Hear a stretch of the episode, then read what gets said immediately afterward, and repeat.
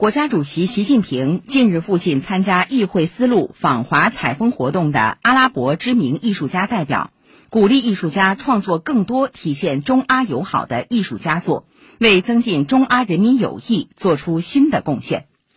近期，五十多位参加过议会丝路访华采风活动的阿拉伯知名艺术家联名致信习近平主席，分享十多年来访华采风的收获和感悟，希望能为促进中阿人民民心相通做出贡献。截至目前，已有来自二十二个阿拉伯国家的百余名艺术家参加议会丝路访华采风活动，创作了四百八十七幅绘画、雕塑和陶瓷艺术作品。